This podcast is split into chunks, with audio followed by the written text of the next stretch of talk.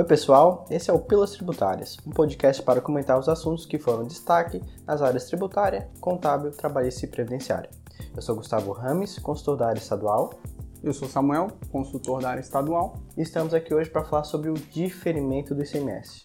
Por que, que a gente escolheu esse assunto, né, Samuel? Diferimento do ICMS é uma das coisas que, quando a gente pega na prática, né, que ficam mais difíceis dos clientes visualizarem porque muitos confundem, inclusive até mesmo com diferencial de alíquotas, por causa da forma do recolhimento. Antes de começar falando sobre o diferimento em si, né, a gente tem que falar que ele é uma modalidade de substituição tributária. Substituição tributária seria aquela modalidade onde, por meio da lei, a legislação coloca que o contribuinte não recolha, que outra pessoa recolha o imposto que foi devido pelo contribuinte, por isso o termo substituição. Quem fez o fato gerador acaba não recolhendo e sim um terceiro por meio de lei. E aí disso temos duas figuras, do substituto e a do substituído. O que, que seria o substituto tributário e o substituído tributário, Samuel?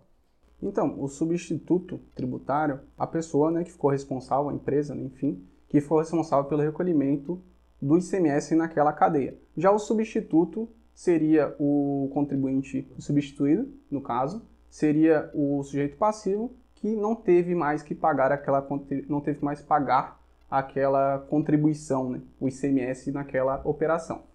As situações mais comuns de acontecer o diferimento, por ser uma, o diferimento é uma modalidade que posterga o pagamento, ou uhum. seja, o início da cadeia, então nem sempre é fácil para o fisco fiscalizar a, as etapas mais primárias, entre elas principalmente o produtor rural, ou atividade de extração e etc.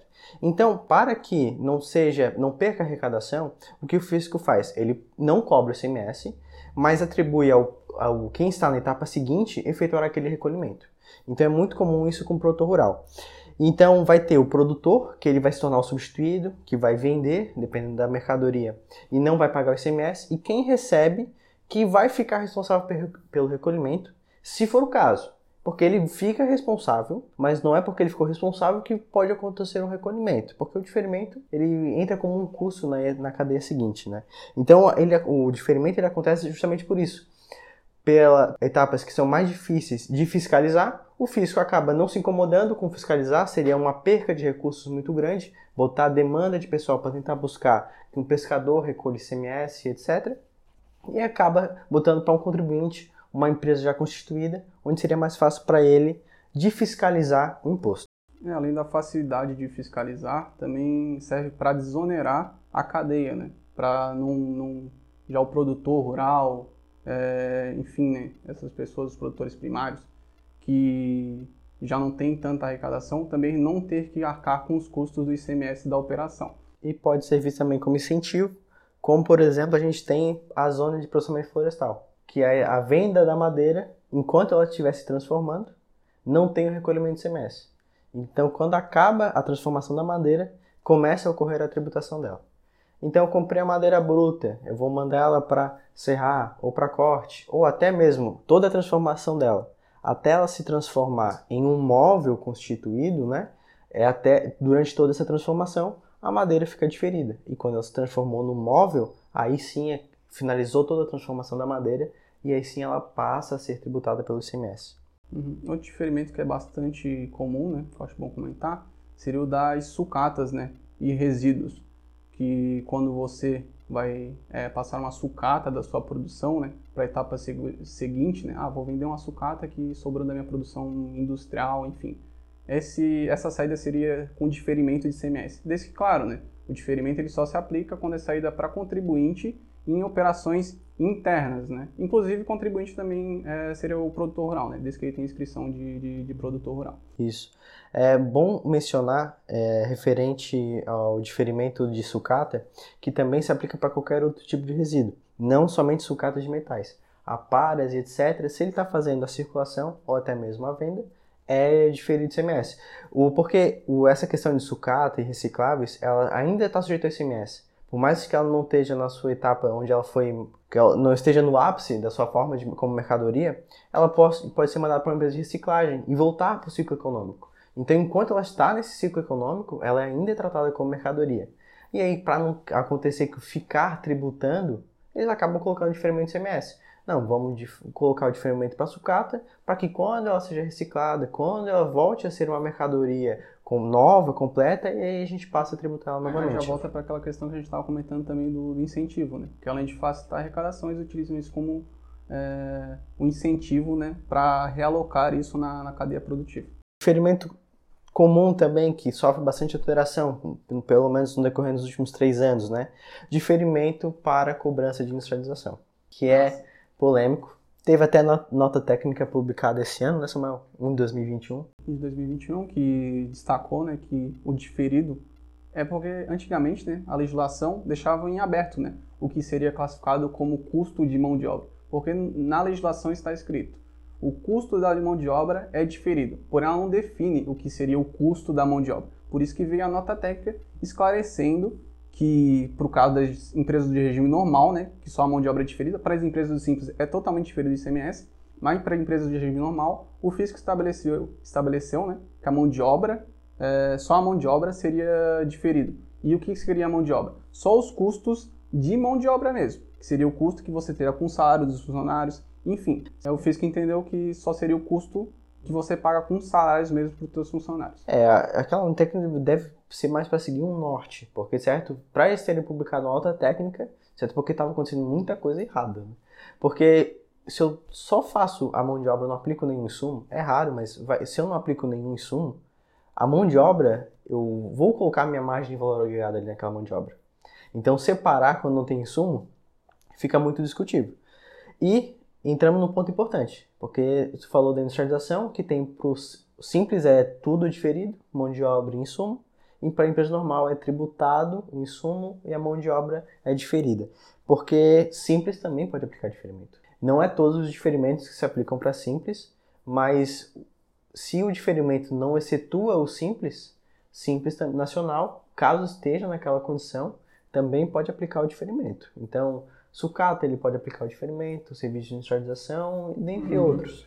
Porque o diferimento é classificado como uma substituição tributária. E o fisco está, o fisco não, né? o simples está sujeito à substituição tributária, desde que, claro, como o consultor Gustavo falou, não seja classificado como um benefício fiscal. E o que, que seria um diferimento com benefício fiscal? Seria o diferimento sem hipótese de recolhimento futura, que a gente já pode entrar nesse caso também. É porque o diferimento tem a questão de ocorrer ou não o recolhimento. Então, quando o produtor rural vende para uma empresa, ele não tem custo de CMS, só que em contrapartida, quem compra não tem crédito. Ou seja, o que ele ia pagar de CMS tomar crédito, ele não paga CMS e não toma crédito. Então, quando ele vender numa operação futura, ele vende com o ICMS cheio, porque ele comprou sem ICMS. Então, eles entendem que pelo fato de não ter o crédito, a venda do ICMS, a tributação do ICMS na etapa seguinte, já estaria automaticamente recolhendo os semestres das etapas anteriores. E só um ponto que é bom esclarecer. O, a saída diferida não é hipótese de estorno do crédito. Se você realizar uma saída diferida, você não precisa estornar o crédito das suas entradas. Bom mencionar, porque é uma operação tributada. Tu não vai recolher agora, mas é uma operação que vai ser tributada. É, tu é tributada, só que outra pessoa que vai recolher. Então, por isso que não estorna o crédito. Muito importante. Então, só que se eu não vender, por exemplo, comprei mercadoria, mercadoria estragou, ou aconteceu da minha saída ser isenta, eu não vou ter uma tributação seguinte. Então aquele ICMS seria perdido. E aí o que, que o fisco atribui? Se não vai ter, tu não vai tributar ICMS na tua saída, então tu vai recolher o ICMS anteriormente. Então vai pegar a nota fiscal de compra que você adquiriu e recolher o ICMS que era para ser devido e não foi, porque foi diferido. O recolhimento do ICMS diferido tem duas hipóteses para o seu recolhimento, né? que seria da, nas hipóteses comuns, e na hipótese do 409. O diferimento do 409 é recolhido por dentro da própria apuração, conforme indicações por parte do, do fisco. Está no termo de concessão e já está na legislação também. Então, antes não tinha legislação, tinha só o termo de concessão. Aí o pessoal ficava meio em dúvida se poderia lançar na apuração ou não. Mas hoje já lançaram na legislação. Então, ó, diferimento 409 recolhe da apuração. Quer recolher fora? Pode recolher fora, mas tem a possibilidade de lançar na apuração para deduzir quantos créditos. Uhum. E o diferimento comum, como funcionaria o recolhimento? O, dif o diferimento, quando, sem ser pelo 409, que é a maioria dos casos, é, tu tem que recolher separadamente. Tu recolhe em separado porque o artigo 53 do regulamento CMS, que fala do que pode ou não entrar na apuração do CMS como um todo, ele não coloca o diferimento. Então, quando a gente não coloca algum recolhimento na apuração, quer dizer o quê? Que eu não vou ter o confronto do débito com o crédito. Então, se eu tenho um, um determinado valor de diferimento para recolher, eu não vou poder deduzir ele com nenhum outro tipo de crédito. Então, se foi devido mil reais na etapa anterior, eu teria que recolher aqueles mil reais da etapa anterior. Não poderei deduzir com crédito da entrada nem nada do tipo.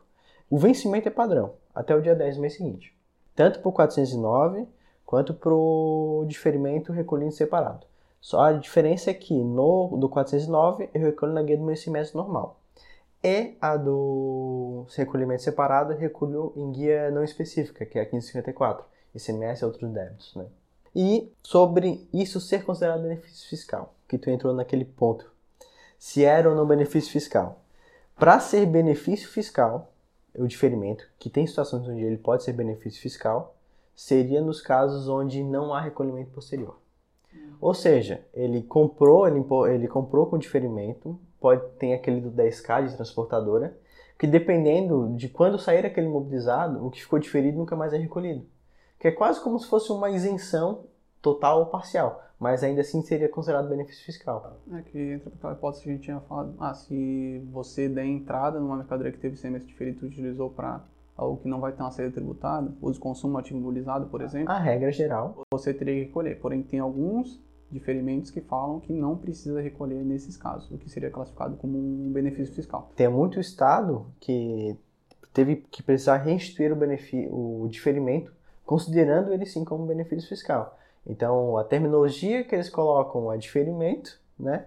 Mas na prática pode se, se transformar em uma isenção, por isso que é tratado como benefício fiscal. Mas como em Santa Catarina, é do 10K na compra de transportadora interna com diferimento parcial e quando compra de quando quem tem um emprego compra com diferimento total. Que daí compra, não paga o CMS e aquele CMS nunca é recolhido, daí vira uma isenção de CMS. E finalizamos o nosso podcast sobre diferimento. Diferimento este que é um dos assuntos que mais fica difícil de sua visualização na prática, né? Obrigado por ficarem conosco até o final. Tchau. Tchau.